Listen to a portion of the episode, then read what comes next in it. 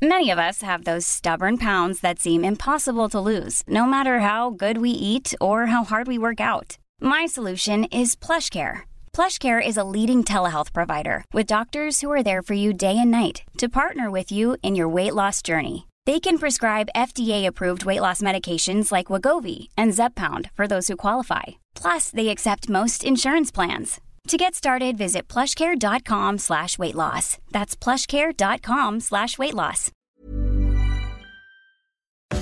Retterview Gedanken und Spaß aus dem Pflasterlaster. mit Sprechwunsch und Sammy Split. Ja, da sind wir wieder.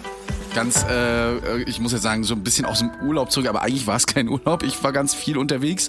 Äh, Du auch? Ich auch, ja. Ja, ja, wir waren alle unterwegs und äh, kommen frisch aus Dresden mit einer neuen Folge Retterview. Und ihr habt es euch gewünscht, es ist die meistgehörteste Folge der letzten vier Wochen, Medikamente Teil 1 und darauf folgt natürlich, ja, Teil 2 der Medikamente im Rettungsdienst.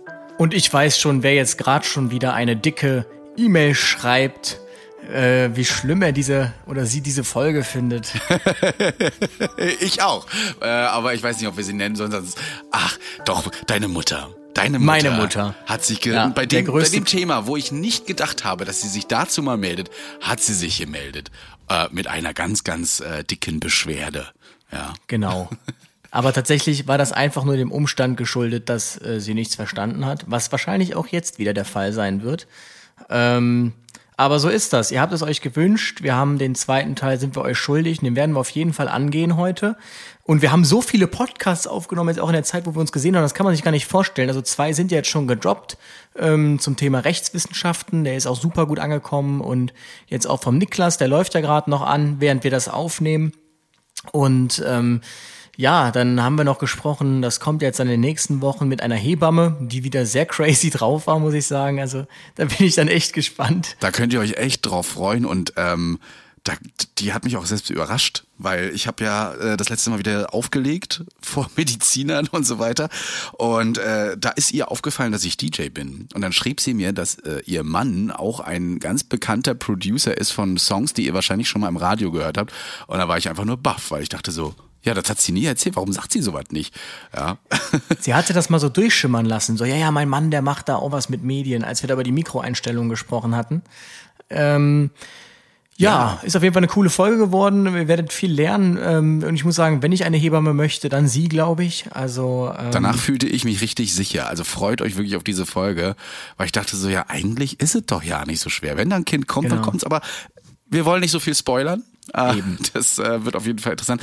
Ihr habt aber natürlich auch ähm, ein paar Nachrichten geschickt an uns. Und da haben wir zum Beispiel die äh, Sophie, die immer noch in der Schule ist. Und ach, hört doch einfach mal selbst rein. Ja, hallo, ähm, ich bin die Josephine und ich wollte nur mal ähm, was sagen. Und zwar, ich weiß gerade leider nicht mehr, in welcher Folge das war, aber ihr habt ja mal gesagt, dass es toll wäre, wenn man ähm, in der Schule Reanimation und so ab der siebten lernen würde.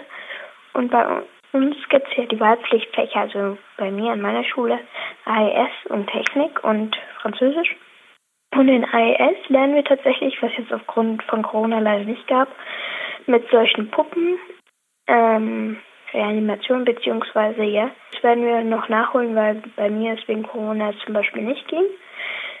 Aber ja, wenn Corona nicht wäre, würde es an unserer Schule in diesem Fach ähm, um Reanimation tatsächlich gehen und wir würden das da irgendwie gelernt bekommen. Ja, das wollte ich nur mal gesagt haben. Ja, schön. Also, dass bei euch in der Schule Erste Hilfe unterrichtet wird, vor allen Dingen Reanimation. Schade, natürlich durch Corona ist das auch in Erste-Hilfe-Kursen schwer, das zu üben. Aber toll, dass die Lehrer das so wichtig finden äh, und sagen, wir holen das trotzdem nach.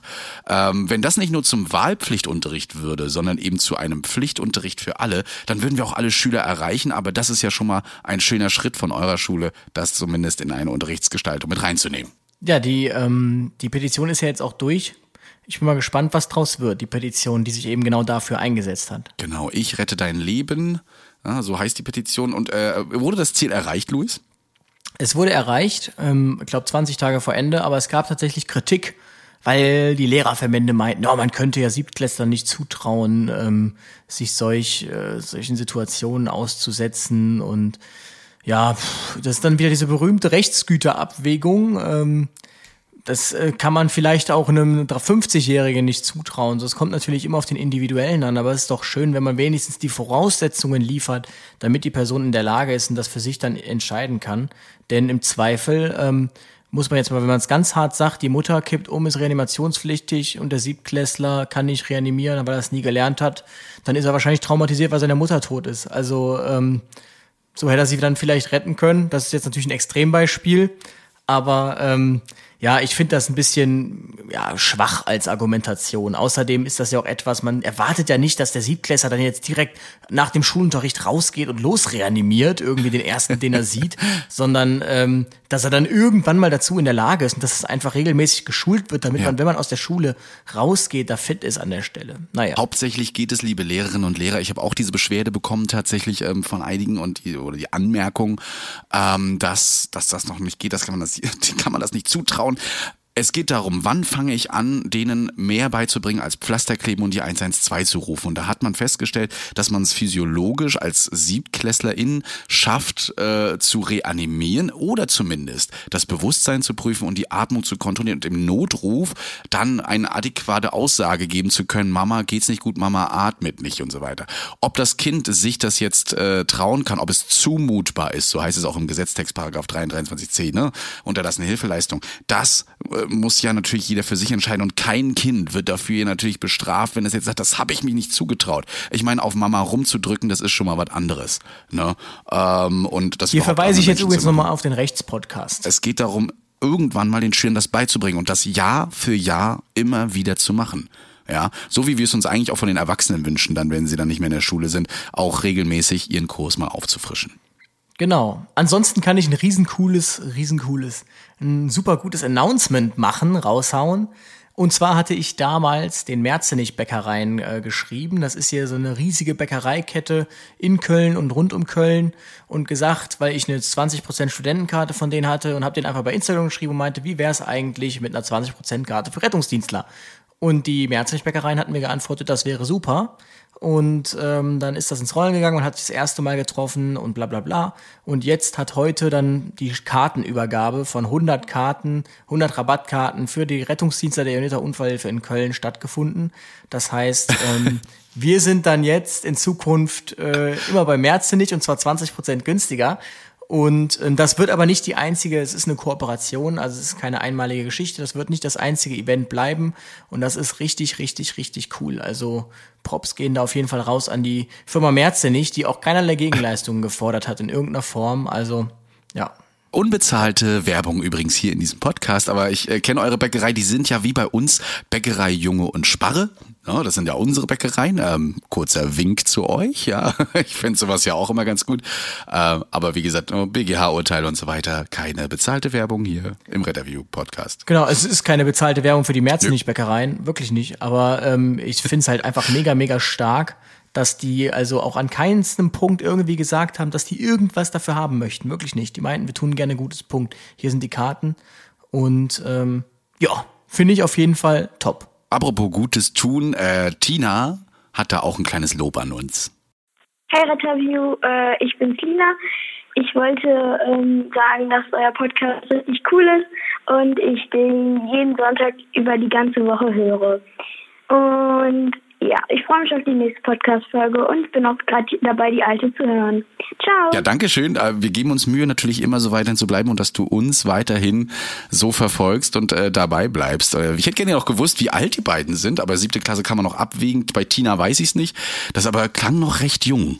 Also uns hören ja. wirklich sehr, sehr junge äh, Leute auch ich, zu. Ich bin auch immer wieder erstaunt, wirklich. Ich habe auch jetzt festgestellt, unser Podcast hat jetzt mehr Follower als ich Follower auf Instagram. Das ja, heißt, mittlerweile frage ich mich, also mittlerweile müssen wir anfangen zu sagen, wenn euch der Podcast gefällt und ihr euch den Rettungsdienst interessiert, folgt uns gerne auf Instagram, weil mittlerweile der Podcast mehr Reichweite hat. Also vorher war es ja umgekehrt, dass ich auf Instagram sagen musste, folgt dem Podcast. Ähm. Ja, und mit meinen Zahlen, mit meinen 14.700 muss ich gar nicht erst anfangen, also. Ja, folgt mal jeder jetzt dem Sammy, dann freut er sich. Dann gibt's ja, einen Peak um 50.000 nach oben, das wär's doch mal. Ähm, ansonsten waren wir bei einem absoluten Vorzeige-Johanniter-Verband. Es folgt wieder unbezahlte Werbung für den Johanniter, für die Johanniter Dresden. Also der Sammy war schon völlig flashed. Übrigens Dresden, super schöne Stadt, das Wien Deutschlands, würde ich fast behaupten. Super schön, wenn man aus äh, dem Moloch Köln kommt. Und ähm, Dem Moloch. Geil. äh, ich war natürlich erstmal äh, zwei Stunden zu spät da und der Sammy war schon unterwegs gewesen, hat da schon was besichtigt und der Sammy war so völlig, völlig begeistert und ich dachte mir so, ja, ja, komm, so Rettungsdienstlermäßig dachte ich mir so, ja, ja, lass den mal reden.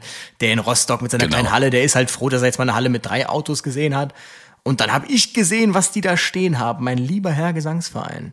Wow, ja, der Katastrophenschutz dort nämlich in Dresden, der hat ordentlich äh, zugegeben, also das ist das, was die hier so in der an, äh, DRK Rostock haben, ne? die haben daher den Cut-Schutz und die haben da GW Sans, sie hatten da etliche KTWs und zu den KTWs sei zu sagen, jeder KTW hat einen Korpuls, also ein C3 drauf, ja, äh, was du jetzt auch nicht oft in KTWs so auch in der Rettung siehst, ja, und ähm, ein Riesengebäude, quasi eine, ähm, eine, eine, Autowerkstatt oder beziehungsweise ein Autohaus, abgekauft und komplett umgebaut zu einem Ausbildungszentrum, zu einem Fahrdienstleitstand, zu was die da nicht alles drinne hatten. Hospiz, Pflegedienst, alles mit drinne und äh, auch ein schönes Also das Ausbildungszentrum. Hospiz ist da jetzt nicht drin, Nein, sondern natürlich nicht. die Leute, die sich darum kümmern. Richtig.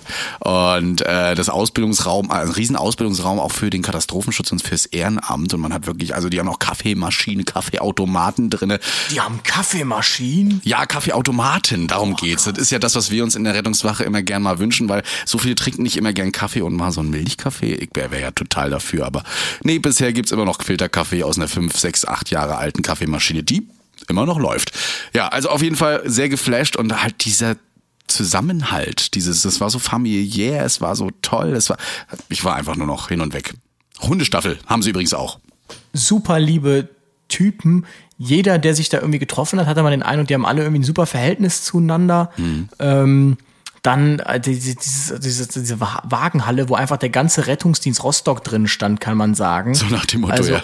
Oder Platz findet, beziehungsweise der ganze Rettungsdienst der Stadt Aachen. Und ein Drittel des Rettungsdienstes Köln könnte man einfach in diese Wagenhalle stellen. Mhm. Und ähm, der meinte, ja, sind ein paar Autos raus zur Übung und die Wagenhalle war trotzdem noch voll. Dann ähm, alles vom Feinsten. Also man kommt da rein und alles sah schick aus, alles neu, neue Stühle. Dann hängt da, das ist ja auch ein Testzentrum, ein riesen Bildschirm, ähm, wo die Busabfahrtsankunftszeiten drauf sind. Also so modern und innovativ kannte ich die Jonita gar nicht. Und dann waren wir auf dieser Rettungswache und das war ja dann noch krasser. Dann guckst du in den RTW rein, dann siehst du einfach einen Laptop, wie so ein amerikanisches, ähm, amerikanisches Polizeiauto. Ähm, dann dieser Bildschirm, das fand ich auch ein super Ansatz, die Mitarbeiter ähm, so ein bisschen auf die SAAs zu trainieren und so ein bisschen Fortbildung zu machen, hing in der Küche ein riesen Fernsehbildschirm, wo drauf so die, die vier Fragen des Tages waren. Ähm, Wetter, Vorhersage, dann darunter lief im Live-Ticker, was es so an News gibt, zum Beispiel Person XY sucht einen Pauschpartner für den und den Tag oder äh, das und das lädt ein für dies und dies und Geburtstag von dem und dem, also richtig, richtig cool. Alles auch top eingerichtet und super Führungskultur. Es ist nicht immer dieses, können wir uns nicht leisten, sind wir nicht für zuständig und äh, was man ja irgendwie erkennt, sondern es war, okay, der Mitarbeiter hat einen Wunsch, egal wie abstrakt der Wunsch ist. Ja, die hatten ja sogar sich gewünscht, einen Weihnachtsmarkt zu machen. Die haben sich überlegt, wie setze ich diesen Mitarbeiterwunsch um und nicht, wie kriege ich den am besten weggebügelt. Also absolut top. Ja, oben äh, dann im zweiten Stock dann auch nochmal Umkleideräume, Badezimmer, Duschen und so weiter. Und was ich cool fand, ein Ausbildungsraum, der wie eine Wohnung eingerichtet ist, wo man die Azubis quasi dann auch trainieren kann. Wie ist es denn in Wohnungsverhältnissen? Wir lernen das ja normalerweise immer nur in Schulungsräumen und simulieren in Anführungsstrichen dann mit Stühlen irgendwie so ein bisschen schlechte Begebenheiten. Aber da konnte man das mal live lernen, wie so ein Bett unter der Dachdecke da äh, steht und wie kriege ich den Patienten runter. Tolle Idee, könnte man vielleicht äh, überall Man umsetzen. kennt es, die, die Betten, die unter der Dachdecke stehen. Na, einfach schwere Begebenheiten. Du weißt, was ich meine. Du warst. Wingardium Leviosa. Was ich äh, interessant fand, man hat dann auch gesagt, okay, der und der RTW haben mittlerweile ihre Haltbarkeit überschritten, also 200.000 oder mehr Kilometer RTW. runter äh, und oder die fünf Jahre überschritten und äh, dann hat man gesagt, gut, äh, da kaufe ich mir jetzt aber nicht nur ein RTW nach und verkaufe den anderen, sondern nein, gleich alle vier oder drei, äh, weil die Mitarbeiter, die müssen ja, egal auf welchem RTW, immer ähm, sich auskennen und vor allen Dingen werden Mitarbeiter davor noch gefragt, was sollen wir denn anders machen? Was wäre besser für euch? Was findet ihr gut? Und es wird versucht, das dann auch mit umzusetzen. Also hier wird auch geredet mit der Basis. Klasse. Wünscht man sich für jeden Rettungsdienst eigentlich, dass das genauso läuft. Ähm, wenn man sich jetzt fragt, hat das jetzt die Stadt Dresden gemacht oder nicht? Nein, das ist Johanniterwache. Ne? Ich glaube, da wird alles durch die Johanniter ähm, ähm, eingerichtet und beschafft. Na, das ist wahrscheinlich auch so der Unterschied, wenn eine Hilfsorganisation das dann alles selbst machen kann. Ja, also in, genau in der Ausschreibung ist wohl festgelegt, dass ähm, die lediglich den Auftrag äh, vergeben bekommen haben oder das ausgeschrieben war, in einem Umkreis von eine Rettungswache zu stellen und es war eben nicht so, dass nur das Personal gestellt wurde, sondern alles. Also Medikamenten, Fahrzeuge, alles mhm. mussten die Uniter selbst beschaffen.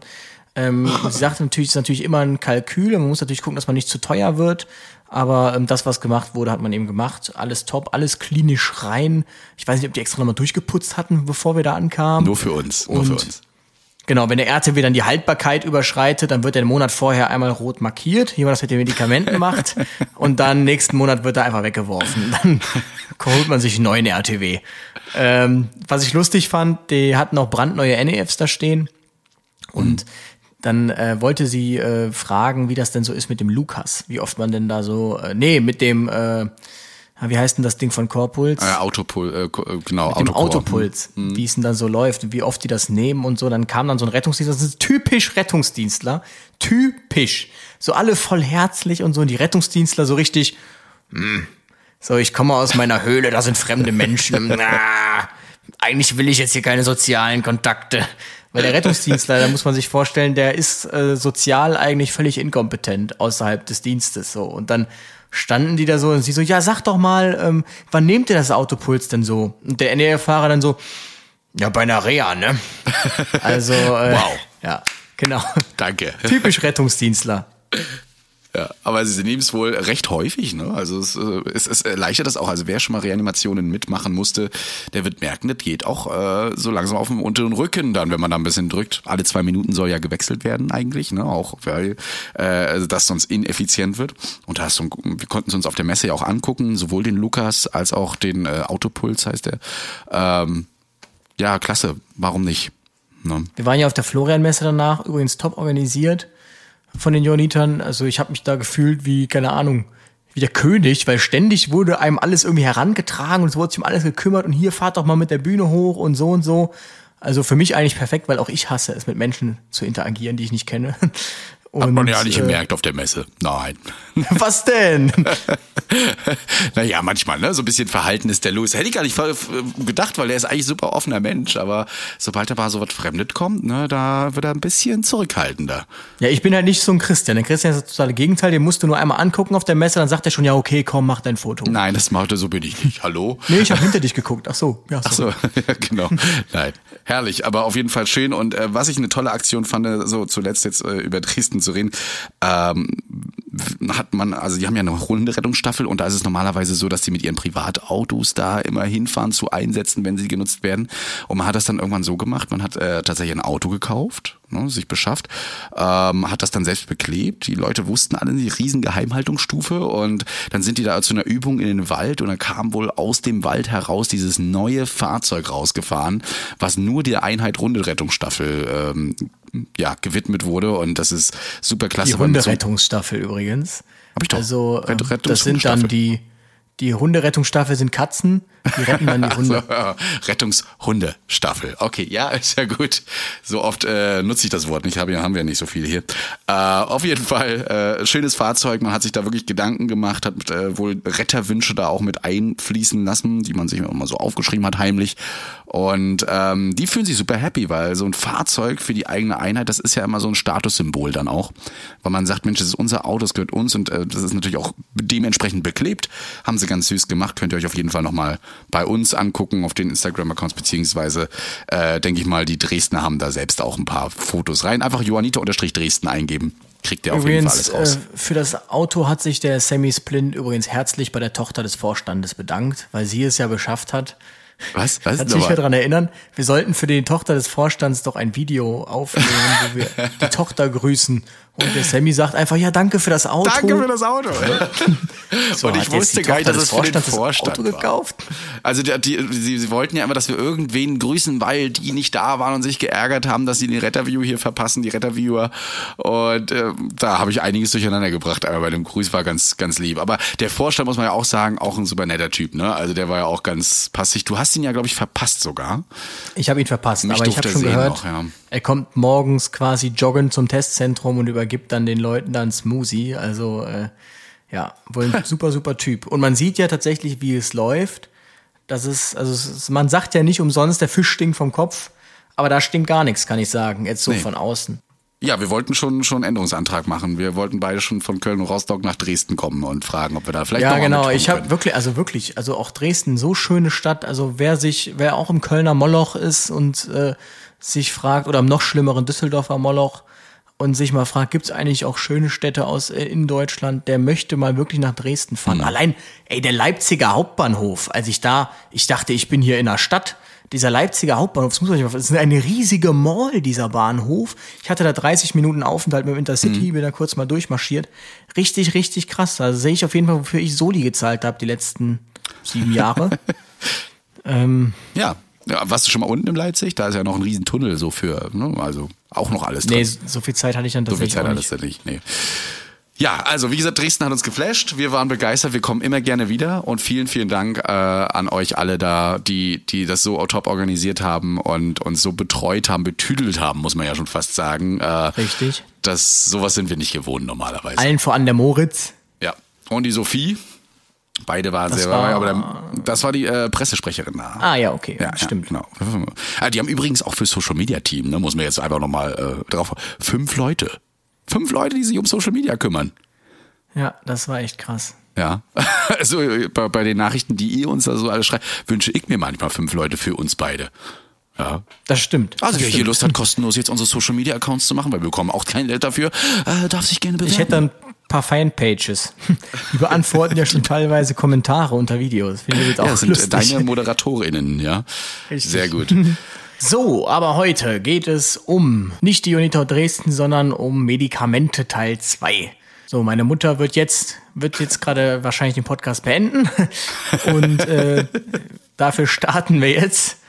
Oh, Und zwar, wir hatten ja so verschiedene äh, Themenbereiche abgearbeitet. Nochmal kurz zur Erinnerung. Wir haben über ähm, Herz-Kreislauf-Medikamente gesprochen, da so Sachen wie ähm, Sterophondin natürlich erstmal so als absolute Basis, äh, dann Adrenalin, dann Blutdrucksenker, Blutdruck steigen, Herzfrequenz steigen, ähm, Nitrolingualsprays für Bluthochdruck und aber auch Vorlast senken natürlich, ähm, über Dinge, die uns entwässern, Medikamente gegen Herzrhythmusstörungen, gegen ähm, zu dickes Blut, also für, also um Blutverdünner, über Blutverdünner haben wir gesprochen und Thrombozytenaggregationshemmer, da das Aspirin.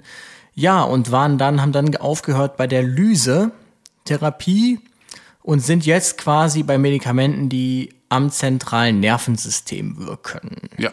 Das äh, vermutlich häufigste Symptom im Rettungsdienst, was behoben werden soll von den Menschen da draußen, ist Schmerzen.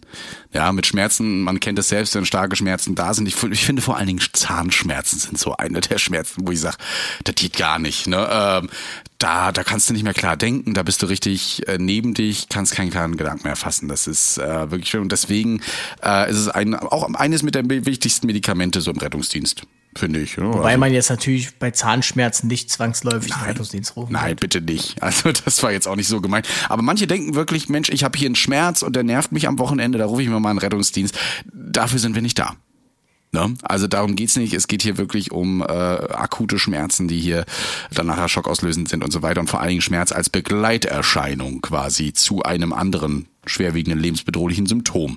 Ja? Früher war es so, äh, Analgetika-Gabe, Analgetika sind äh, übrigens hier ne, gegen starke Schmerzen, äh, mehr den Ärzten vorbehalten, aber es hat sich ja, wie ihr wisst, äh, was geändert 2014 dann mit dem NotfallsanitäterInnen und diesen Pro Pyramidenprozessen, die da angelaufen sind, ähm, wo Medikamente und auch Analgetika zu Maßnahmen für Notfallsanitäter hinzugefügt wurden. Das heißt, auch Notfallsanitäter könnten, wenn Freigabe erfolgt, ähm, hier schmerzmildernde Medikamente geben.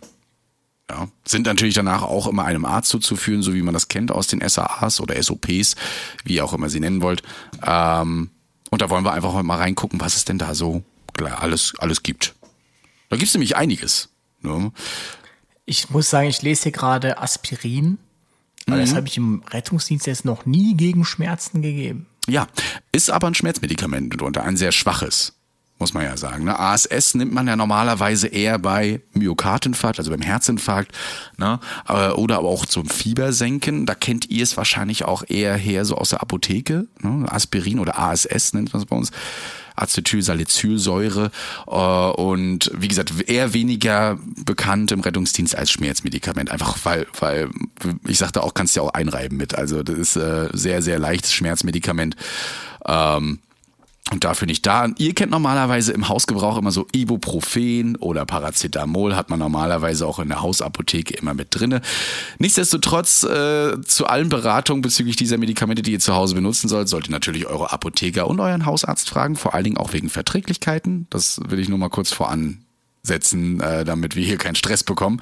Und äh, wir bekommen immer mal wieder die Frage, wann Ibuprofen, wann Paracetamol und vor allem, was der Unterschied dazu? Da, nur ganz klein umbrochen. Ne? Ibuprofen nimmt man auch gerne so als Entzündungshemmer. Ne? Also wenn Entzündungen da sind und sowas, äh, wird das gern genommen. So ein nicht steroidales Antirhythm äh, Antirheumatika, also NSAR finde ich immer eine bessere Bezeichnung. Und das hemmt eben so diese Bildung von diesen Entzündungs, äh, also von den Entzündungshormonen ähm, und lindert den Schmerz vor allen Dingen da, wo er entsteht. Ne? Also an den Nervenenden dort, an den Zellen, an den, an den Nervenzellen, was äh, Paracetamol nicht macht. Erstens, es ist nicht entzündungshemmend großartig. Es lindert den Schmerz auch nur im Gehirn, also dieses, dieses Signal quasi, es ähm, dämpft das. Ja. Ich war nur gerade, weil du sagst gerade, es ist entzündungshemmend, jetzt sagtest du, es ist nicht entzündungshemmend. Nee, äh, Paracetamol ist nicht entzündungshemmend. Ach, ein Paracetamol, ja. okay. Ja, genau. Das war, glaube ich, ich hoffe, ich habe am vorher, vorher gesagt Paracetamol, ne? Genau. Bei Ibuprofen, aber auch wenn es schön entzündungshemmend ist, sollte man nicht zu viel einnehmen, wird ja auch meistens in der Apotheke gesagt, meistens nach dem Essen. Ja, es ist nämlich magenunfreundlich, ab einer gewissen Dosis vor allen Dingen, wenn man es lange nimmt. Ähm, tut es der Magenschleimhaut nicht gut, ja, weil äh, die Magenschleimhaut ist wichtig, sie schützt einen vor der Magensäure, ja, die das natürlich zerfressen kann dann, wenn die Magenschleimhaut nämlich abgebaut wird und ähm, dann kann es zu Magengeschwüren führen. Also bitte da sehr aufpassen, vor allen Dingen nicht so lange nehmen. Fragt bitte eure Hausärzte beziehungsweise ApothekerInnen, äh, die euch sagen, wie lange man das nehmen kann. Soll ja auch eigentlich nur ein Bedarfsmedikament sein. Ne? Genau, beides ist äh, fiebersenkend. Ja. Und das ist auch der Haupteinsatzzweck auf dem Rettungswagen tatsächlich. Also Ibuprofen haben wir jetzt weder in Tablettenform ähm, noch in anderer Form. Ich frage mich gerade, ob wir nur Rufensaft haben. Ich glaube aber nicht. Nein. Aber ähm, wir haben auf jeden Fall Paracetamol als Zäpfchen, nämlich ähm, indiziert bei Patient, Patienten, den kleinen Patienten, Genau. ähm, die vorwieglich, die so ja, bis fünf Jahre ist das meistens, die ähm, auffiebern, hat man ja öfter und dann ist natürlich die Gefahr bei hohem fieberhaften Infekten, dass sie, dass es zu einem Fieberkrampf kommt. Kann man direkt beruhigen. Sieht immer sehr erschreckend aus. Ähm, das Kind läuft blau an und man denkt, das Kind stirbt jetzt. Aber es ist tatsächlich in den meisten Fällen ungefährlich und verläuft sehr glimpflich. Also tatsächlich die meisten äh, Geschichten, wo man irgendwie hört, ja, Telefonreanimation bei Kind, keine Ahnung was, ähm, da weiß man eigentlich, wenn man eintrifft, dass es tatsächlich nur ein Fieberkrampf war. Und ja, ähm, ja deshalb, ähm, da hilft dann auf jeden Fall gegen das hohe Fieber diese, diese Zäpfchen. Das sollte man auch machen. Man sollte das Fieber schon behandeln, wenn das Kind auffiebert. Und jetzt nicht so nach dem Motto, oh, das muss, das muss. Mhm, genau. Ich habe letztens halt auch ein Arzt zu mir gesagt, ja, das ist ein Antipyretikum. Da musste ich tatsächlich erstmal googeln, was Antipyretikum heißt. Es ist aber einfach nur fiebersenkend. Ja, es ist ein fiebersenkendes Medikament. Und äh, damit wir dann das auch gleich äh, mit Entzündungshemd haben, heißt dann, äh, wenn es Entzündungshemd ist, äh, Antiphlogistikum. So, dann haben wir schon mal die Da Fachwörter rausgehauen. Übrigens direkt jetzt eine Eselsbrücke ein, Antipyretikum. Wenn man sich das merken will, dann könnte man jetzt an Pyromanen denken. Pyro, Feuer, Feuer ist heiß, Anti, also Oh. Antipyretikum, ja. Diese Eselsbrücke wird präsentiert von Sprechwunsch. Richtig. Sehr gut. Genau. Also äh, das dazu und ASS, wie gesagt, ist auch ein Antipyretikum, ist auch ein Antiphlogistikum, es ist also fiebersenkend und entzündungshemmend. Ja, äh, und bekommt man tatsächlich auch Aspirin dann in der Apotheke beispielsweise. Ne? Aber wie gesagt, alles immer nur ne, mit Empfehlung. Gut. Ansonsten nehmen wir es für einen Myokardinfarkt. Auch da geht es mitunter ne, um die äh, Schmerzen, die äh, da gesenkt werden sollen, geben wir oft IV. Also übrigens, ähm, neuer Status-Update aus Rostock, wir haben es wieder IV. Habt ihr es auch schon wieder IV? Ähm, keine Ahnung. Ich muss mal. Äh, beim- Bist du im Urlaub die ganze Zeit doch, oder was? stimmt. Ja, stimmt, doch, wir haben es wieder, wir haben es wieder EV, ja. Ja, irgendwie kam die Nachricht bei uns rein, sollen wir nicht mehr als Kautablette geben, sondern als äh, IV. Haben wir auch sofort gemacht, ist immer in so einer, für die Rettungsdienste in so einer Pulverform dazu, ne? Ein kleines Fläschchen muss man auflösen, bitte bis das ganze Pulver aufgelöst ist. Und dann appliziert man das intravenös. Ne? Habt ihr, ähm, gebt ihr denn jetzt noch beim Nicht-ST-Streckenhebungsinfarkt, loadet ihr die Patienten dann noch mit Asheparin? Ja, tatsächlich. Also wenn der Arzt das sagt, äh, ich möchte das trotzdem machen, auch bei nicht, genau, nicht STEMI, nicht ST-Streckenerhebung, ähm, wird das Nochmal kurz zur Erinnerung. ACS. Es gibt, es gibt Herzinfarkte, die sieht man im EKG und es gibt eben welche, die sieht man nicht im EKG. Da hat man die Patienten nur symptomatisch. Hm. Und tatsächlich geht jetzt wohl langsam der Trend hin, weil es eine neue Studienlage auch gibt, dass man Patienten, die nur symptomatisch sind, aber gar keine Veränderung im EKG aufweisen, dass man die nicht mehr loadet. Und gerade bei Patienten, die zum Beispiel mit Xarelto oder Eliquis ähm, in der Dauermedikation schon hohe Blutverdünner haben, gerade da soll man wirklich abwägen, ob man jetzt nochmal Heparin hinterher schießt, weil das Blutungsrisiko wohl kaum im Verhältnis steht zum ähm, letztlichen dann Effekt, weil man ja auch gar nicht weiß, ist es denn auch wirklich jetzt ein Genau, da kommt man nämlich dazu, ASS ist eben auch ein Thrombozytenaggregationshemmer. Das heißt, der sorgt dafür, dass die Blutplättchen nicht verklumpen. Ja, und dass noch weitere Trompen entstehen. Ja, und das wirkt natürlich gut am Herz, weil der Herzinfarkt ist ja dadurch ausgelöst, weil da was verstopft ist, ne, durch die Thrombozyten eben und durch solche Tromben. Ähm, ja, das äh, nur mal dazu. Bei uns ist das aber auch so. Jetzt- Wenn die Ärzte sehen, die, da ist schon Xarelto oder eben Eliquis mit dabei, dann überlegt man sich hier wirklich auch, gebe ich noch ASS hinzu. Also das muss dann, wie gesagt, der Doc immer entscheiden. Jetzt könnte man ja fuchsig sein und sich sagen, ja, es gibt ja auch den Hirninfarkt. Es gibt ja einen Schlaganfall, das ist äh, die Verstopfung eines, äh, einer Arterie durch einen Thrombus. Und könnte ja sagen, ja, wieso macht man denn da nicht schon eine Blutverdünnung? Ähm, da ist tatsächlich das Problem, es gibt ja nicht nur diese Form, es gibt eben auch den blutigen Schlaganfall, nämlich dass ähm, zum Beispiel aufgrund von jahrelangem unbehandeltem Bluthochdruck die Gefäße ähm, brüchig sind und dann reißen aufgrund einer Blutdruckspitze oder das klassische Pressen auf der Toilette ähm, im hohen Alter. Und dann würde man den Patientenfaktor umbringen, wenn man ihn ähm, antikoaguliert, weil man ja nicht weiß, ist es jetzt eine Blutung oder ist es nicht eine Blutung. Ja, schön die Blutung fördern. So soll sein. Ja, Nebenwirkungen können von ASS auch mal ein Asthmaanfall sein. Habe ich, muss ich sagen, noch nie gesehen. Ja, äh, und auch Magen-Darm-Beschwerden können mal dabei sein, so ein bisschen im Nachhinein vor allen Dingen. Ne? Wann sollte man es gar nicht geben? In der Schwangerschaft, in den dritten Triminon, also drittes Trimester quasi. Äh, da wird es nicht mehr so empfohlen zu nehmen. Äh, und bei Kindern unter unter zwölf Jahren auch nicht. Ne? Da gibt's, das muss ich jetzt sagen, habe ich auch wirklich erst noch nachgelesen, wusste ich auch nicht, sogenannte Reese-Syndrom. Das ist eine tödliche Erkrankung von Hirn und Leber wenn das Kind vorher so einen äh, Virusinfekt hatte.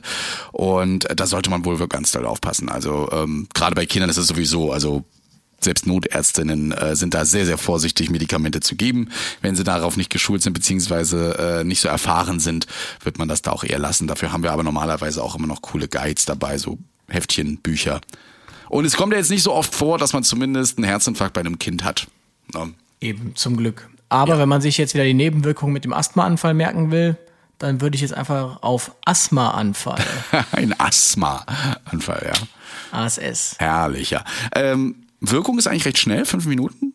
Ne? Und dauert, also die Wirkdauer sind so ein bis vier Stunden, je nachdem. Ne? Und ähm, tatsächlich die Aggregationshemmung, wenn man diese 500 Milligramm da jetzt reinhaut, beim Herzinfarkt zum Beispiel, äh, zwei bis vier Tage.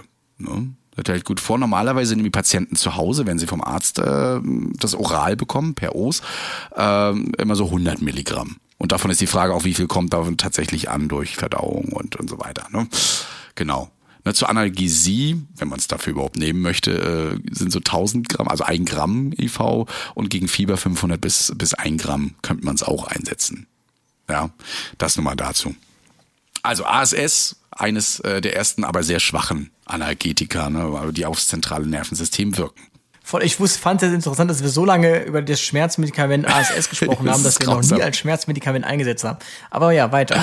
ich auch nicht, aber es gehört mit dazu einfach, es muss mit erwähnt werden. Aber Metamizol, na, das äh, müsste einfach sagen, oder auch äh, Novamin genannt. Oder Novalgin. Novalgin, Novamin oder halt Metamizol, damit das dann alle gehört haben und äh, auch wissen, wenn der Arzt mal Metamizol sagt, dass er die Novaminflasche, Novalginflasche nutzen sollte. Äh, das ist jetzt tatsächlich so ein schönes Schmerzmedikament, was man typisch kennt, auch im Rettungsdienst, tatsächlich auch mal zu Hause nur vom Arzt verschrieben. Ähm, da auch wichtig, dass man das da wirklich nur nimmt, ist eben auch fiebersenkend, ähm, gehört mit zur peripheren und zentralen Schmerzhemmung und kann tatsächlich auch spasmolytisch sein in hoher Dosis. Kommen wir nachher nochmal drauf, warum das wichtig ist. Ähm, nimmt man eben gerade bei kolikartigen Schmerzzuständen, ja, kolikartig, für die, die nicht wissen, was das bedeutet, da fragen wir gerne mal, ne, wie ist denn der Schmerz? Wie kommt der denn? Ist der immer da oder nicht? Ja, kolikartig ist so, wellenförmig. Na, der tritt mal auf und geht dann wieder weg und kommt wieder und geht wieder. Und das erzählt uns einiges schon. Na, oder wenn ihr sagt, das ist ein Schmerz, der gleichbleibend ist oder immer stärker wird, könnte für so eine Entzündung reden manchmal auch. Ne? Also all das sind äh, so, so Indizien. Wundert euch nicht, dass wir so was fragen und euch damit nerven, wenn ihr gerade Schmerzen habt. Aber das ist für uns wichtig.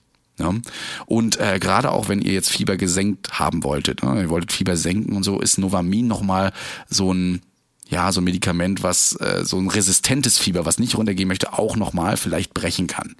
Ne? Kann also da auch noch genutzt werden. Genau. Dafür wird es eigentlich auch verwendet. Schmerzen und eventuell auch äh, therapieresistentes Fieber. Nebenwirkungen, Luis. Was haben wir denn da? worauf sollten wir achten? Ich könnte mir vorstellen, äh, Blutdruckabfall, dann der anaphylaktische Schock, ja, gerade bei Überempfindlichkeit gegen Novalgin. Ja. Und ähm, vor allem bei Dosierungen über ein Gramm so eine Agranulozytose, also Schüttelfrost, Fieber, Krankheitssymptome. Und ähm, in den letzten sechs Wochen der Schwangerschaft kann es zum vorzeitigen Verschluss des Ductus botali führen. Jetzt die also, Frage, was ähm, ist das? Ductus botali. If you're struggling to lose weight, you've probably heard about weight loss medications like Wigovi or Zepbound, and you might be wondering if they're right for you. Meet Plush Care. A leading telehealth provider with doctors who are there for you day and night to partner with you in your weight loss journey. If you qualify, they can safely prescribe you medication from the comfort of your own home. To get started, visit plushcare.com slash weight loss. That's plushcare.com slash weight loss. plushcare.com slash weight loss. Da müssen wir unsere Hebamme fragen. Ja, da müssen wir die Hebamme fragen, aber ähm, hat tatsächlich was damit zu tun. Ähm, und zwar, wir atmen ja in dem, in dem Mutterleib noch nicht durch eine durch die Lunge, geht ja auch nicht, ist ja alles voll ne? in, dem, in dem Mutterleib. Und ähm, dieser Ductus putali sorgt einfach dafür, das ist quasi die Verbindung äh, zwischen ach, Lungenarterie und äh, Aorta. Das heißt, da wird das Blut einfach ausgetauscht, verschließt sich nach der Geburt dann auch recht fix könnte sein, dass es ein bisschen länger dauert. Wenn es zu lange dauert, muss es nachher operativ auch verschlossen werden. Aber dieser Ductus botalidär ähm, ist eben eigentlich nur innerhalb des äh, Mutterleibs, innerhalb der Schwangerschaft offen. Danach verschwindet der, weil dann atmen wir ja und dann darf das auch nicht mehr so verbunden werden. Ne? Wie gesagt. Ja. Gibt aber auch eben diese Erkrankung, dass der dann eben bleibt, muss dann irgendwann entfernt werden, muss immer kontrolliert werden. Ähm, dosiert, muss man immer sagen, wird Novamin, ich habe es auch noch nie anders gegeben, immer durch mindestens eine Kurzinfusion. Also so 100 Milliliter NaCl oder so oder eben gleich ein Sterofundin und dann damit reingeben, weil sowas sollte langsam appliziert werden. Es ist blutdrucksenkend, wie Louis schon sagte und dementsprechend muss man das auch immer kontrollieren. Man sagt immer so ein Milliliter pro Minute soll da eigentlich rein. In, also Novamin. In Aachen war hm? der äh, Algorithmus für Schmerztherapie immer, ähm, immer, wie stark sind Ihre Schmerzen? Und dann immer, ja, so sieben bis acht. Und dann egal, was der Patient hatte, ja, das Bein war ab oder sonst was. Erste Anweisung laut Algorithmus, und den hat man ja stur abgearbeitet. Erstmal 2,5 Gramm Novalgin in die Infusion. Und dann fragen, wird es besser? dann äh, immer die Antwort nein. Und dann hat man dann Morphin und das entsprechende Antimedikum dazu gegeben, also gegen die Übelkeit. Und dann Zitronen. Mhm. Ähm, ja, aber tatsächlich, ich habe noch nie beobachtet, dass Novalgin wirklich hilft. Bei Nierenkolik soll es ja Wunder wirken. Ja. Und ihr ähm, haut da immer 2,5 gleich rein? So? In die Infusion, die Stero. Ja, okay. Na ja, gut. Und wenn, wenn er sagte, es wird besser, dann macht ihr zu, oder wie? Dann sagte, gut, jetzt reicht's. Ja, genau, aber hm, er sagte okay. noch nie, dass es besser wird. Es hat einfach noch nie geholfen. Ja. Ähm, hm. Was natürlich auch damit zusammenhängen kann, dass man die Stereo jetzt nicht im Schuss reinlaufen lässt. Hm. Das heißt, ähm, weiß nicht, also wenn 2,5 Gramm jetzt dann da auf 500 Milliliter, fraglich, dass überhaupt ein Gramm der dann drin ist. Ne? Also ja. ähm, Ja. Wichtig ist auf jeden Fall immer Atemkontrolle und Kreislaufkontrolle. Warum? Ich habe das selbst miterlebt schon und glaube ich auch schon zweimal erzählt in diesem Podcast. Novamin äh, kann auch zu, ähm, zu, zu, zu Schocks führen, zu anaphylaktischen Schocks, also Allergien. Und das wirkt sich oft darauf aus, dass die einfach keine Luft mehr bekommen. Die Atemwege versperren sich, was dazu führen kann, dass das halt ähm, lebensbedrohlich wird und äh, man deswegen auch immer, zumindest im Kopf, eine gewisse Reanimationsbereitschaft haben sollte, wenn die Leute äh, noch nie Novamin oder sowas eingenommen haben. Das ist wirklich so Kopfsache. Ich muss wissen, Novamin ist ein Medikament, kann man allergisch drauf reagieren und das ist nicht mal äh, ähm, so wenig. Deswegen da immer aufpassen und vor allen Dingen immer dabei sein. Nicht immer nur aufs Protokoll gucken und rumschreiben, immer mal wieder einen Patienten fragen. Geht's ihm gut? Also der Christian, wenn der Novagin gibt, der klebt dem Patienten noch gleich schon Patches und sagt, so, wir gehen jetzt alle in Reanimationsbereitschaft. Ich wusste ganz genau, als ich das vorbereitet habe, dass du genau sowas sagst. Der Christian, der wird sich da schon mal draufstürzen, wird schon mal die Brust, äh, die, die Kleidung genau. öffnen und da schon mal den Defi draufkleben. Ja, das meine ja. ich natürlich nicht.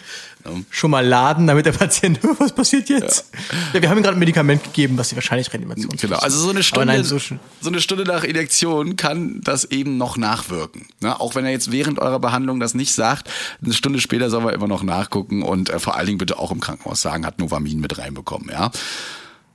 Wirken tut's nach vier bis acht Minuten schon. Ja? Und dann so drei bis fünf Stunden. Ja, halt alles IV, muss man sagen. Ne? Also wir reden jetzt wirklich immer nur von intravenös, äh, nicht, nicht von dem, was man dann so äh, oral nehmen kann. Ansonsten hätte man es ja, ich glaube, wir haben es schon gesagt, bei der Nierenkolik zusammen mit Buscopan gegeben. Das ist Butylscobalamin. Das ist auch der einzige Indikations- äh, oder der einzige Grund, warum man Buscopan in der Präklinik auf dem RTW hat, ist ja die Nierenkolik beziehungsweise kolikartige Schmerzen. Allerdings ist nach der S2K-Leitlinie, haben wir schon gesagt, Buscopan ähm, raus. Es wird nur noch Novagin gegeben weil ähm, Buscopan in den Dosen, in denen wir es haben, nicht wirkt. Und wenn man es in den Dosen applizieren würde, dass es eine Wirkung erzielt, ist eben die Nebenwirkung wesentlich höher als die Wirkung und deshalb ähm, ist Buscopan nicht mehr in der Verwendung und sollte auch nicht mehr verwendet werden. Genau, Buscopan eigentlich auch, ähm, auch spasmolytisch normalerweise für den Darm, äh, was Novamin aber in hoher Dosis auch ist. Ne? Also es, ähm, Richtig, genau. Und deshalb genau. Reicht, sagt man, reicht es, das Novagin zu geben bei der Nierenkolik. Spasmolytisch heißt es löst den Spasmus, also die, den Krampf. Den Krampf im Magen. Ne? Hm. Oder genau, in den Darm. Und dann auch keine, keine wellenförmigen Schmerzen mehr, wenn einem so ein Stein abgeht. Genau, ja, das ansonsten steht richtig. Das sieht man auch tatsächlich manchmal. Du gibst also denen da die Dosis, also bei, ich muss sagen, wir geben immer noch Busco, also nicht ich, aber äh, es wird im Rettungsdienst immer noch gegeben bei uns. Und, oh, äh, also gegen jegliche Leitlinien im Rettungsdienst Rostock. Nicht ich, ich mach's nicht. Ne? Also das äh, da. Der zeigt er aus dem Fenster. Ich zeige aus dem Fenster. War es nicht. Ich war es nicht, ja, der was. Aber ich weiß, da bei uns geht das noch drauf. Ähm, vielleicht mal, wenn da jemand aus Rostock zuhören sollte, ähm, du, mal du schreibst doch immer so viel mit deiner ärztlichen Leiterin. Sag ja, ich werde das, ich werde sie mal echt fragen, wie das, wie das aussieht, und du schickst mir mal die Studie bitte. Ja, muss einfach nur auf die S2K-Leitlinie, da steht's halt drin. Ach so, ja, da kann ich auch mal drauf gucken. Das Jeder Urologe sagt es dir. Ja, ist so. Jeder Urologe sagt dir das auch, dass es raus mhm. ist. Also der Rettungsdienst hinkt da wie immer so ein bisschen hinterher tatsächlich. Ja, ist einfach so.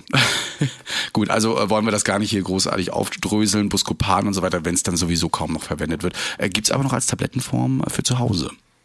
Richtig, wobei jetzt mich dann auch fragen würde, ob das dann auch überhaupt eine Wirkung hat. Ja.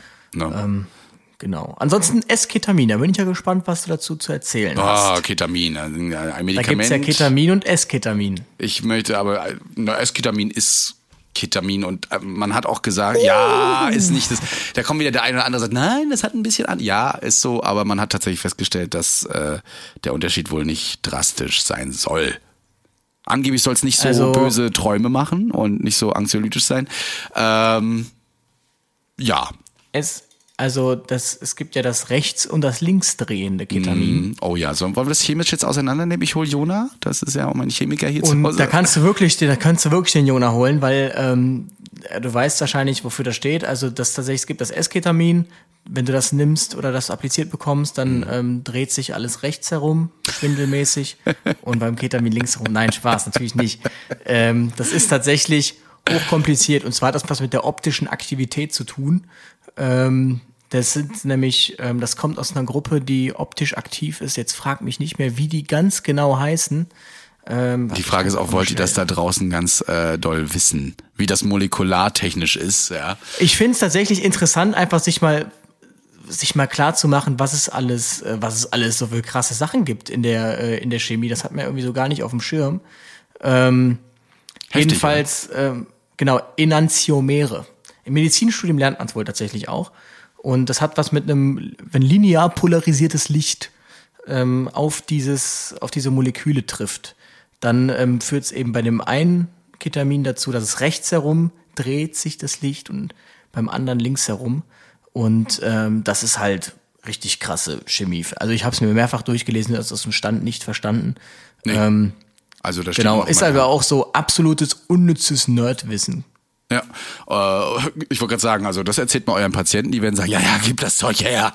Jetzt, ne? Denn es ist natürlich äh, nicht nur ein Analgetikum, es ist auch ein Hypnotikum und ein Narkotikum. Wir wollen es jetzt aber erstmal mit den äh, Schmerzen. Und eine hier. Droge. Und eine Droge, genau. Also äh, Special K nennt man es gerne mal auch im, im, im Slang oder so in der, in der Szene, ne? das Ketamin. Deswegen ist es auch ähm, muss man immer aufpassen. Ja, das, äh, also sollte man nicht einfach so rausgeben. Man soll Medikamente sowieso nicht rausgeben, aber tatsächlich wird das auch gehandelt. Und zwar auch unter vielen jungen Leuten auf Festivals und so weiter, weil es ja eben auch diese hypnotische Wirkung hat. Ne?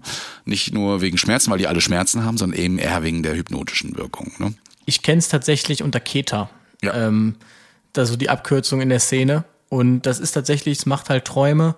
Und ähm, ich weiß nicht, wer im Musikunterricht ist mir das das erste Mal begegnet, weil es ja diesen Psychedelic Rock gab, eine Zeit, der ja wirklich so richtiges Psycho-Zeug und das war halt wirklich, die Leute haben sich so eine Pille eingeworfen und dann sich sowas angemacht und dann einfach nur sich die Farbenwelten angeschaut quasi. Ähm, das kann gut gehen, das kann aber auch schlecht gehen, das ist dann dieser bekannte schlechte Trip, weswegen man in der Szene zumindest immer guckt, dass man glücklich ist, wenn man das nimmt oder dass man zufrieden ist, dass jemand dabei ist, der das so ein bisschen steuern kann, weil sonst ähm, ist echt nicht gut. Deshalb wird zum Beispiel auch vermieden, auch bei Operationen laut zu sprechen. Ähm, es wird geflüstert bei so einem Patienten, weil die extrem vigilant sind. Ja. Und ähm, deshalb wird eben auch immer das, das Dormicum mit dazugegeben, wobei ich ja schon mehrfach für die Kombination mit ähm, Morphin äh, plädiert habe. Und ähm, Ich muss ja, Sie leider enttäuschen, der liebe Klaus hat es bisher noch nicht probieren können oder Hat's versucht. immer noch nicht gemacht. Nein, nein, nein. Aber das ist auch so die typische Kombination. Gehen wir mal davon aus, ne, die Oma draußen in der Gartenanlage hat sich äh, ein Oberschenkel gebrochen, das sind Schmerzen. Jetzt müssen wir sie aber, weil das so alles äh, schwer erreichbar ist, irgendwie erstmal lagern und das können wir nicht sanft machen. Gerade so Oberschenkel, Oberschenkel, Hals immer schwierig und äh, natürlich muss man keine Schmerzen erleiden dabei. Dementsprechend gibt man da gerne mal Ketanest und Dormicum. Ja, ähm, einfach zur Analgesie, gerade bei nicht bewusstlosen Patienten super, wirkt nämlich richtig schön schnell, hält auch nicht lange an, so 10 bis 20 Minuten sind immer so, ähm, so Satz normalerweise und ähm, man muss immer ein bisschen aufpassen, die Schutzreflexe werden nämlich auch äh, ein wenig beeinträchtigt, also gerade der Atemreflex, deswegen immer vorsichtig geben. Man sagt immer so 0,25 bis 0,5 Milligramm pro Kilogramm Körpergewicht. Ja, muss man sich da mal so ausrechnen. Alles da drüber, da sagt man schon, da muss schon Intubation notwendig sein, da, weil das Ding eben, wie gesagt, auch ein Narkotikum ist. Ja, und äh, damit muss man auf jeden Fall rechnen, dass die Leute dann auch zu, also damit kannst du auch quasi ähm, Narkosen einleiten. Geht auch mit Ketamin. Ne? Aber bitte vergesst nicht, äh, den Arzt zu fragen, ob er nicht gleich auch nochmal Dormicum mit aufziehen sollte. Ich habe schon Ärzte gehabt, die haben das. Nö, brauche ich nicht. Ich mache einfach so Weil Ketamin. mit Dormicum machst du ja wahrscheinlich dann die Narkose, insofern, ähm, rein. Ja. genau. Ne? Aber ähm, es geht jetzt so darum, du kannst halt schlechte Träume haben. Ja, oder die, die können dich ein bisschen ausrasten lassen auch. Hatte ich auch schon Patienten, die da super friedlich sind, plötzlich ticken die ja voll aus. Ne? Und deswegen gibt man da immer Dormicum vorher und dann Ketamin rein. Ja. Also ich hatte das tatsächlich mal bei einem äh, Patienten, der hatte eine Schulterlux in einem Hotel. Mhm. Dem hat Ketanest bekommen und der ist so abgegangen darauf, das kannst du dir nicht vorstellen. Also wir sind dann da rausgefahren, der fing an mit seiner Kollegin zu flirten und ähm, meinte, es ist so ein krasses Zeug, ey, was habt ihr mir hier gegeben, ey, das ist ja voll geil. und so sind wir dann aus dem Hotel rausgefahren und ähm, Also Ja. gerade solche Reaktionen, da wisst ihr ganz genau, was wir ihnen gegeben haben. Fentanyl wäre aber auch noch so eine, so eine Sache, wo die dann auch ein bisschen durchdrehen, ist aber nicht ganz so, so problematisch. Nebenwirkungen, Tachykardien, also man muss sowieso immer monitoren, ne? Und der Blutdruck steigt auch an dabei, wenn man das gibt. Ne? Ähm, die Bronchien können sich ein bisschen verengen, also Bronchodilatation geht auch. Und, Deshalb immer mit Quatsch, Sauerstoff? Dilatation, die gehen auseinander. Quatsch. Bronchodilatation ist auseinandergehen, konstringieren ist zusammen, genau. Und die gehen auseinander bei sowas. Weil, äh, und das äh, ist wahrscheinlich auch, hat man oft nicht, nicht gehört, äh, mal mitgenommen, dass man das auch, wenn der Status Asthmaticus äh, resistent ist gegen alle Medikamente, die er gerade die Patient hat, kann man das tatsächlich auch da nehmen. Noch nie großartig gesehen, aber mal gehört. Mal gucken, vielleicht kann es der ein oder andere mal sagen, warum das so ist. Aber da hat man es auf jeden Fall gehört. Ja, ähm, auch hier sind die Schwangeren wieder, ist wieder Vorsicht äh, zu walten, gerade bei der, äh, beim Anstieg des Uterustonus, das ist auch immer so, also da steigt der Uterustonus an, muss man also auch immer nachfragen, ist die Person schwanger oder nicht. Ne? Ähm, auch der Druck intrakraniell kann ansteigen und so weiter und so fort. Aber ich denke mal, ähm, also eher seltene Sachen. Vor allem diese Halluzinationen, diese Bad Dreams sind halt wirklich so Nebenwirkungen, die sieht man immer wieder und da kommt man auf jeden Fall mit dran. Und vor allen Dingen auch, dass sie atemdepressiv sind. Was ich gerne mache, ist, ich setze mir wirklich einen Helfer oder ich setze mich selbst dran, wenn es gegeben wird, zu den Patienten und quatsche nur übers Atmen mit denen die ganze Zeit. Ne? Dass die sich nur auf ihre blöde Atmung konzentrieren sollen, die lebensnotwendig ist. Und das machen die dann auch. Ne? Wir, denken Sie mal wieder dran, wir atmen mal wieder ein und die, die, die gehen so langsam ins Traumland und dann, äh, ach ja, atmen sollte ich noch. Kann manchmal ganz gut helfen, finde ich. Macht auch vergesslich. Ja. Äh, Das, das Dormikum dann. Ja, genau. Ja, das eigentlich zu, zu, hast du noch Fragen, Ketamin oder irgendwelche Nee, eigentlich Anmerkungen? nicht. Ja. Hm. So, Fentanyl, wollen wir auch noch reingehen? Ist ja auch eigentlich ein gebräuchliches Medikament. Ne? Mach doch einfach Morphin, weil Fentanyl ist ja im Prinzip nur eine Potenz von Morphin. Ja, gut, dann eben Morphin da eben nochmal reingeben. Äh, auch ein schönes Analgetikum, kennt jeder, hat jeder schon mal gehört. Gib mir mal Morphium. Ne? Kann man IM oder IV geben? Fällt um das Betäubungsmittelgesetz. Absolut. Deshalb, ähm, Wird es nicht jeder dabei haben, werdet ihr- in vielen Rettungswagen gar nicht finden, zumindest nicht in den Schränken. Definitiv nicht. Muss eigentlich auch immer am Mann getragen werden. Ja, wenn das so ist. Es gibt also gerade die BTMs, die müssen immer am, an der Person selbst sein. Ja, und die müssen auch immer ausgetragen werden, im Gegensatz zu anderen Medikamenten. Ja.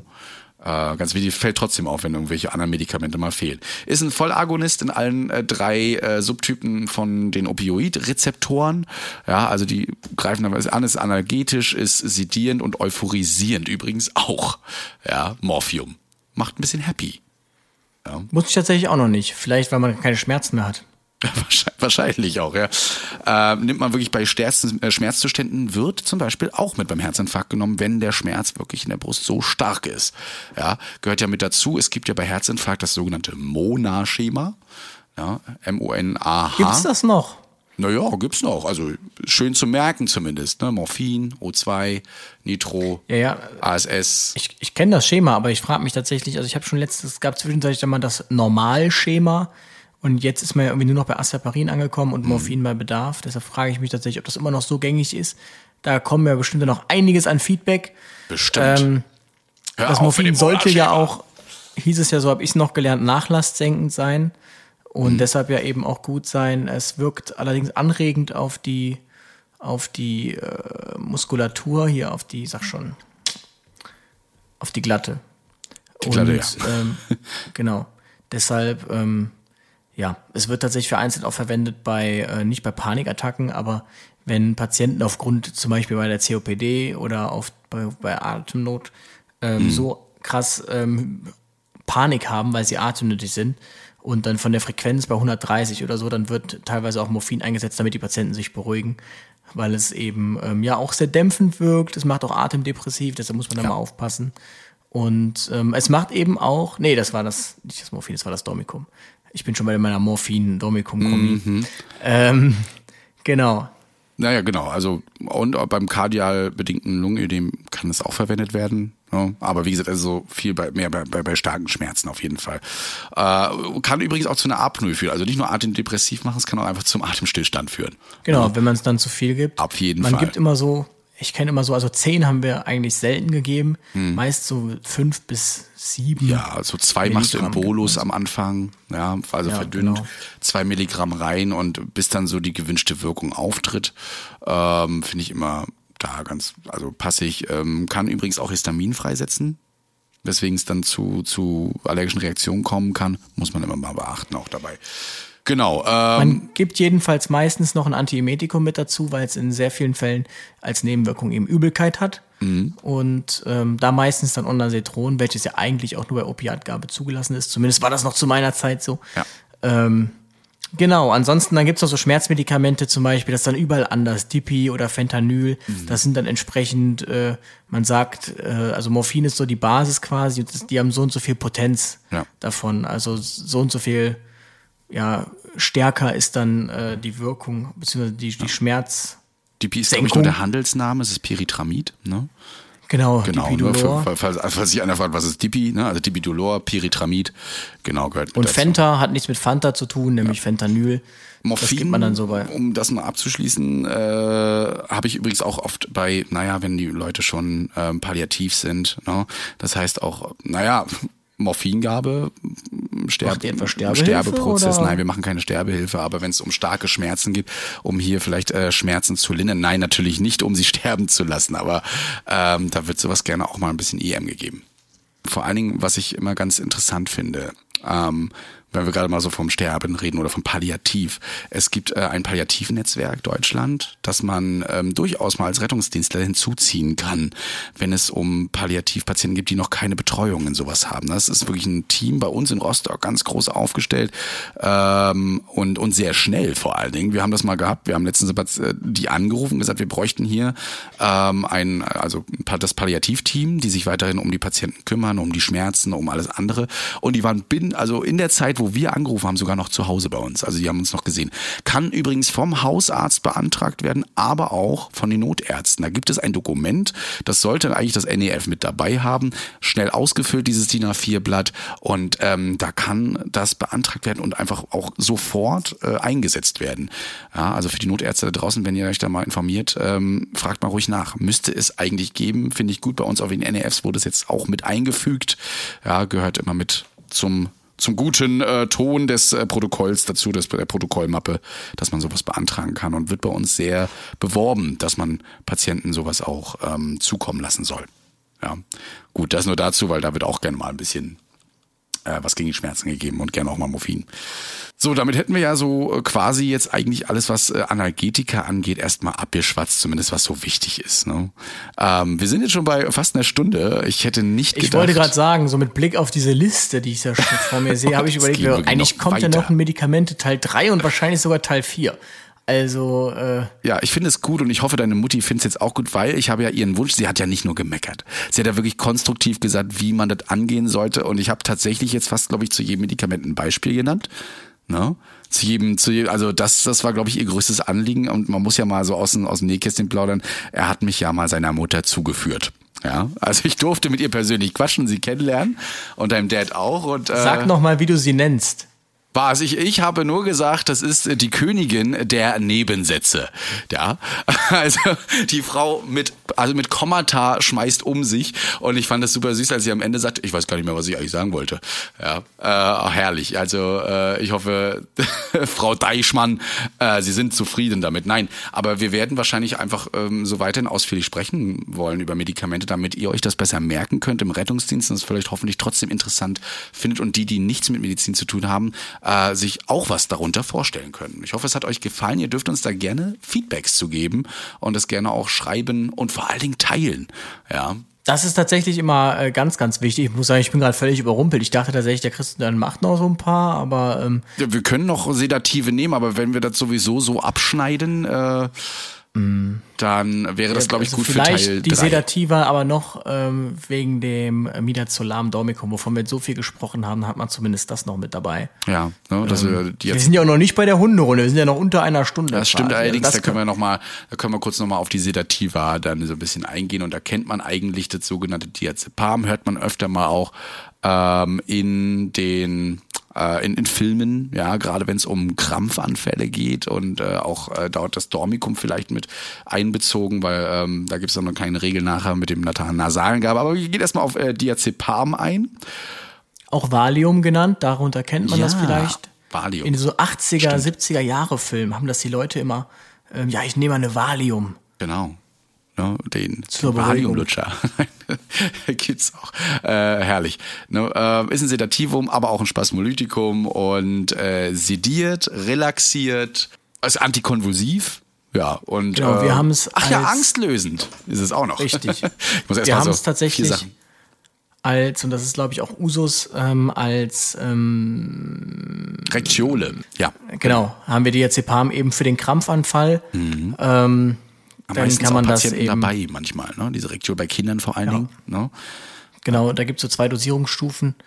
Einmal für Kind, einmal für Erwachsene, dann kann man das entsprechend applizieren und eben versuchen, dann diesen Krampf zu durchbrechen, das mit Diazepam. Ja. Wir haben es eigentlich nicht als IV-Lösung.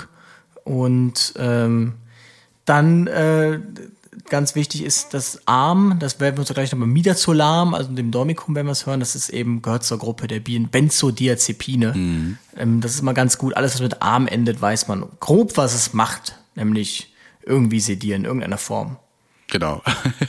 äh, Diazepam soll übrigens im, beim kindlichen Krampfanfall, nur beim kindlichen Krampfanfall mit Direktiole gegeben werden. Das ist auch in der Notkompetenz mit drinne. Na, bei Kindern unter 15 äh, Kilogramm Körpergewicht 5 Milligramm und alles darüber dann mit den 10 Milligramm. Gibt's immer so die blaue und die rote Rektiole, müsst ihr mal drauf gucken, aber da steht auch dick und Genau. fett drauf, wie viel Milligramm ähm, das da sind und bei allen anderen Sachen dann ähm, intravenös.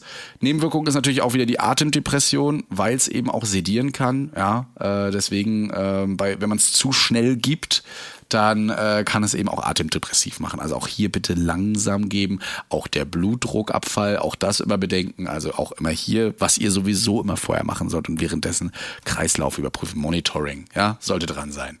Ne? Kann übrigens auch amnesieren. Also vergesslich. Man kann das, äh, was vergessen sie machen. Gibt es da ein Wort für? Amnesieren, ist das richtig? Amnesieren Da finde ich toll. Bestimmt ein gutes Wort. da gibt's bestimmt ein Wort für. Allerdings äh, fällt mir das jetzt, weil ich jetzt mit Amnesieren gerade im Kopf rumschwirren habe, fällt mir jetzt der Fachbegriff nicht ein. Mhm. Ähm, aber es macht eine Amnesie, ja. Ja, okay. Äh, also und vergesslich. Es kann auch ein bisschen venenreizend sein. Also auch, wie gesagt, immer langsam geben, nicht so doll äh, machen. Ähm, ja. Geben wir tatsächlich eh nicht in die ja, Vene eigentlich. Eben. Also von daher immer aufpassen, genau. Ähm, wichtig ist natürlich, wenn die Leute Alkohol oder Neuroleptika oder Antidepressiva oder sowas genommen haben, da kann es natürlich die ZNS-Dämpfung äh, verstärken. Also bitte dort sehr vorsichtig sein bei der Gabe. Und ähm, ich denke mal, damit ist auch alles gesagt. Ähm, Gerade so bei Intoxikation auf jeden Fall immer vorsichtig mit Diazepam sein. So, und dann gibt's noch das Midazolam oder auch Dormicum genannt. Auch das, das ist eigentlich so, glaube ich, mit so das geläufigste und am Ja. meistverwendetsten Medikament im Rettungsdienst, weil es hat auch sehr viele Einsatzzwecke. Zum einen kann man damit eine Narkose machen und aufrechterhalten. Ähm, das hat auch auf einigen Intensivstationen, wenn zum Beispiel Propofol nicht funktioniert als anderes ähm, Narkotikum, weil ähm, Anästhetikum, weil Propofol ja zum Beispiel mit Sojaöl versetzt ist zu 10 Prozent und Patienten mit Sojaallergie ähm, dürfen dann eben kein Propofol bekommen, die bekommen dann zum Beispiel Dormicum und ähm, Genau, das Dormicum äh, wird aber der auch verwendet eben. Ich glaube tatsächlich auch manchmal einfach nur, damit man also mal so kurz ein bisschen wegdöst. Also zum Beispiel bei einer OP hatte ich's mal.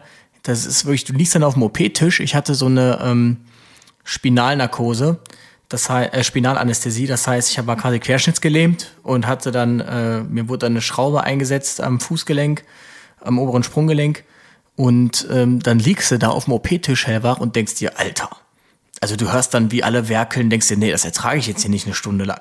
Dann hat er gesagt, ja, ich gebe dir mal äh, zwei Dormicum. Und das Einzige, was du merkst, ist, du siehst, wie er es gibt, guckst nach oben, denkst dir, es wirkt nicht. Und dann ist Feierabend. Dann wachst du, dann wachst du auf und du weißt auch nichts mehr. Und das ist nämlich das Krasse. Man erinnert sich an nichts mehr. Das heißt, das ist so ein bisschen äh, böse in Anführungsstrichen, aber selbst wenn die Patienten auch bei Ketanest-Dormicum, das Ketanest lässt in der Wirkung nach und die haben dann Schmerzen, haben sie dann in der Sekunde, aber sie werden sich nicht mehr dran erinnern, dass sie die hatten. Ja, es Ähm. löst nämlich so eine anterograde Amnesie aus, ne? Und das ist halt äh, wirklich gut dabei auch, weil du das den ganzen Mist vergessen hast, einfach der, der davor passiert, ne? Ante äh, heißt immer aus Lateinischen vorher. Anterograd. Genau. Ja. Mhm. Ansonsten verwenden wir es äh, beim Krampfanfall immer, weil es eben auch krampfdurchbrechend ist, also antikonvulsiv. Und ähm, da dann tatsächlich meistens IV. Also ich habe eigentlich noch nie Diazepam rektal gegeben, ähm, sondern hauptsächlich Dormicum. verwenden wir eben das Dormicum. Ja. Nee, Diazepam. Ach so, die- wäre ja, die Alternative weiß, beim Krampfanfall.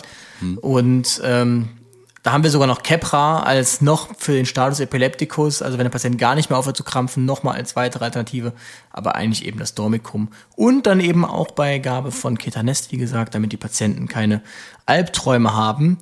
Ähm, wobei ich da ja nach wie vor Fan von Dormicum und Morphin bin. Ich kann es nicht oft genug sagen.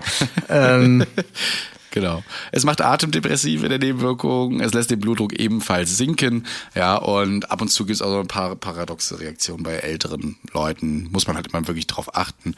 Ähm, ja, ansonsten auch hier wieder 0,1. Übrigens auch Patienten, die extrem, extrem, extrem wehrig sind oder in irgendeinem psychotischen Zustand. Mhm.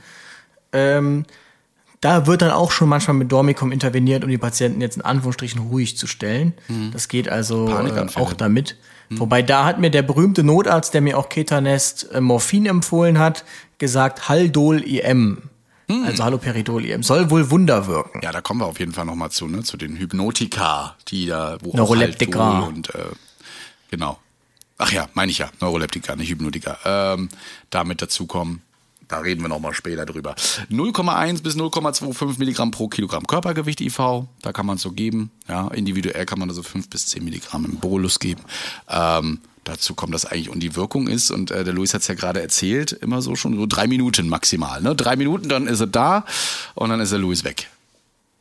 Das ist echt, das kann man sich nicht vorstellen. Das ist ein Teufelszeug. Man guckt wirklich an die Decke, denkt sich, es wirkt nicht und bam. Ja, Einfach weg. Geil. Hat auch so eine Halbwertszeit, glaube ich, von fünf Stunden oder so. Und äh, also auf jeden Fall hältst du eine Dreiviertelstunde bis eineinhalb Stunden gut aus mit dem mit dem Ich wollte gerade sagen, also ich war noch am Abend irgendwie dann äh, grillen, weil mein Cousin hatte mich ja operiert und dann war ich, habe ich bei dem geschlafen, da haben wir noch gegrillt. Ich war die ganze Zeit auf Dormicum den ganzen Abend. Ich war auch so müde am Abend, das kann man sich nicht vorstellen. Ja. Wenn man davon zu viel, zu viel gegeben hat oder gemerkt hat, so da kommen doch ein paar Nebenwirkungen durch, gibt es tatsächlich auch ein Antidot dagegen und zwar Flumazenil.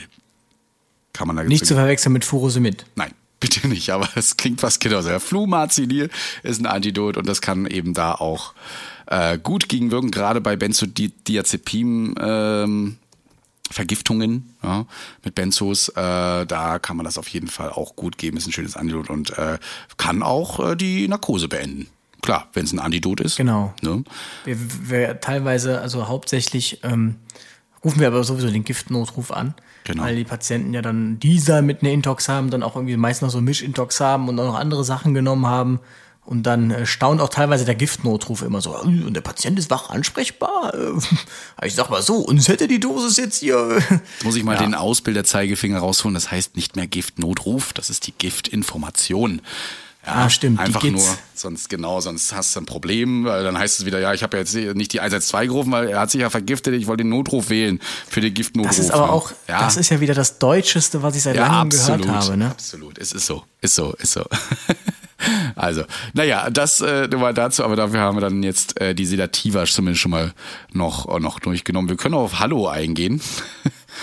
Hallo. Hallo, ja. Die äh, gehört übrigens zu den Neuroleptika äh, und ist auch so als Antipsychotika bekannt. Ne? Was äh, die einzige Medikamentengruppe, die auf psychotische Symptome eben ähm, oder für psychotische Symptome gemacht wurde äh, und vor allen Dingen auch gegen Halluzinationen und Wahn wirken. Ja, Haloperidol, meistens nur der Notarzt mit. Ich weiß nicht, ob ihr es auf dem Rettungswagen habt.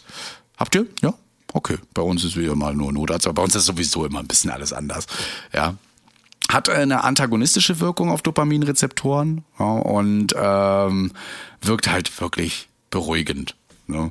Ähm, vor allen Dingen Ängste und so weiter können damit gut gebrochen werden. Genau, und angeblich bei Patienten, die voll ausrasten, soll es IM Wunder wirken. Also probiert's gerne aus. Da hat er nämlich auch die Geschichte erzählt, sagt er, ja, IM. Okay. Wie kann gibst du's? machen. Nö, IV, langsam. Nee, IM, wirklich. Also er ist ja sowieso Fan von IM-Gabe, siehe auch Adrenalin ja. Und er sagte, wie gesagt, die Wirkung ist ja dann eine wesentlich andere. Deshalb muss man aber gerade bei IM-Gabe gar nicht so viel Angst haben, weil es ja aus dem Muskeldepot so verzögert abgegeben wird. Ähm, und er sagt, er hat es einer Psychiaterin gesagt und die sagt, kam irgendwann zu ihm, sagte, ja, ich hatte hier einen Patienten, der war völlig am Eskalieren, dann habe ich ihm das IM gegeben. Und wirklich, der war so ruhig und entspannt danach. Mann, Herrlich. Mann, Mann. Ja, geben die keine Widerworte mehr. Nein. Äh, kann übrigens auch äh, antiemetisch wirken. Ne? Also gegens, gegens Erbrechen. Ja, auch ganz gut. genau. Äh, ja, 5 bis 10 Milligramm Und zwar langsam IV. Also kann man wahrscheinlich auch mal in eine Kurzinfusion mit reinhauen oder sowas. Ne? Ähm, Genau, wichtig ist nochmal hier, es kann zu Schluckkrämpfen führen, wenn man es da doch ein bisschen übertreibt. Ja, das so eine kloßartige Sprache, die sagen, wir haben so ein Kloß im Hals, diese Patienten. Ne? Äh, das, ist, das ist eine Nebenwirkung, die kommt davor. Genauso, dass der Blutdruck abfällt. Ja, auch das kann passieren. Auch da wieder wieder Monitoring, sowieso bei Medikamentengabe. Ähm, und äh, ein EKG wäre manchmal angebracht. Gerade bei Haloperidol ähm, kann nämlich auch zum AV-Block führen ja, oder zu einem Schenkelblock. Also da bitte auch das EKG immer mal beobachten. Auch da gibt es Nebenwirkungen, die zum Beispiel sich aufs Herz-Kreislauf-System ausführen. Ähm, genau. Hat eine große therapeutische Breite, was, was so ähm, Ängste und Halluzinationen angeht. Und ähm, ist ein Antidot. Äh, äh das Quatsch, das Antidot ist äh, Bipiriziden, aber ich weiß nicht, ob wir das drauf haben. Nee. Bipiridin, Bipiridin müsste es heißen, ja. Nein, haben wir nicht. Nee, haben wir nicht. Naja, dann wissen die dann auch nicht in der Klinik dann, ja, wenn da genau. mal was kommen sollte. Wirkt in zehn Minuten und dann so um die fünf bis acht Stunden. Krass. Es sei denn wahrscheinlich, man gibt es IM, dann scheint es ja wirklich Wunder dann zu Dann wird es ja direkt. wirklich noch länger wirken, ja. äh, genau, ich gehe jetzt hier immer vom IV. IM habe ich noch gar nicht gehört. Wieder was hier ja, lernt vom Bernd. Ja, eben, genau. Ich wollte gerade sagen. Du siehst, Aachen ist mal wieder Vorreiter in allem. Ja, das ist doch wunderbar. Und ich krieg wieder eine E-Mail, warum wusstest du das nicht? Von das, deiner genau, Mutter. Ihr, uns ja, ihr seid ja immer herzlich eingeladen, uns E-Mails zu schreiben. Und damit würde ich jetzt sagen, verabschieden wir uns dann auch aus der heutigen Folge, denn äh, ja, wir haben jetzt hier so einen Berg an Texten. Wir haben es echt unterschätzt mit den Medikamenten. Ne? Also ja. wir, es wird auf jeden Fall noch ein Teil 3 und wahrscheinlich auch Teil 4 geben, wenn ich mir das hier so anschaue. Ähm, Trotzdem nochmal vielen Dank für alle, die unseren Podcast teilen. Und nochmal, ich möchte darauf hinweisen, ja, bitte nicht Handy am Steuer, also nicht abfotografieren, wie man im Auto sitzt nee. und den Podcast hört Außer ihr seid Beifahrer. und fährt. Das, das, können wir natürlich nicht teilen, guten Gewissens, sondern ähm, lieber in der App auf Teilen drücken und dann auf Instagram in die Story uns markieren. Da freuen wir uns drüber und das hilft dem Algorithmus, ähm, weil er sieht, dass der Podcast eben Anklang findet. Ansonsten, ähm, ja, bedanken wir uns herzlich für die heutige Aufmerksamkeit. Ähm, nächste Woche mal schauen, ob wir da über Fernsehsendungen reden oder aber über mit der Hebamme, über Geburten. Müssen wir uns noch darauf verständigen. Ihr könnt uns ja auch mal schreiben, was ihr lieber hören wollt. Wollt ihr lieber den Livestream hören, den wir gemacht haben und aufgenommen haben, wo wir eben über, ähm, über Sendungen und Serien gesprochen haben, im Rettungsdienst und Gesundheitswesen oder wollt ihr lieber die Hebamme hören? Schreibt uns einfach, teilt es. Und jetzt lasse ich den Christian auch mal wieder was sagen. Nö, ich hätte einfach nur Tschüss, war schön mit dir wieder gesagt. Ja, danke. In diesem Sinne, bis dann. Ciao. Retterview. Gedanken und Spaß aus dem Pflasterlaster. Mit Sprechwunsch und Sammy Split.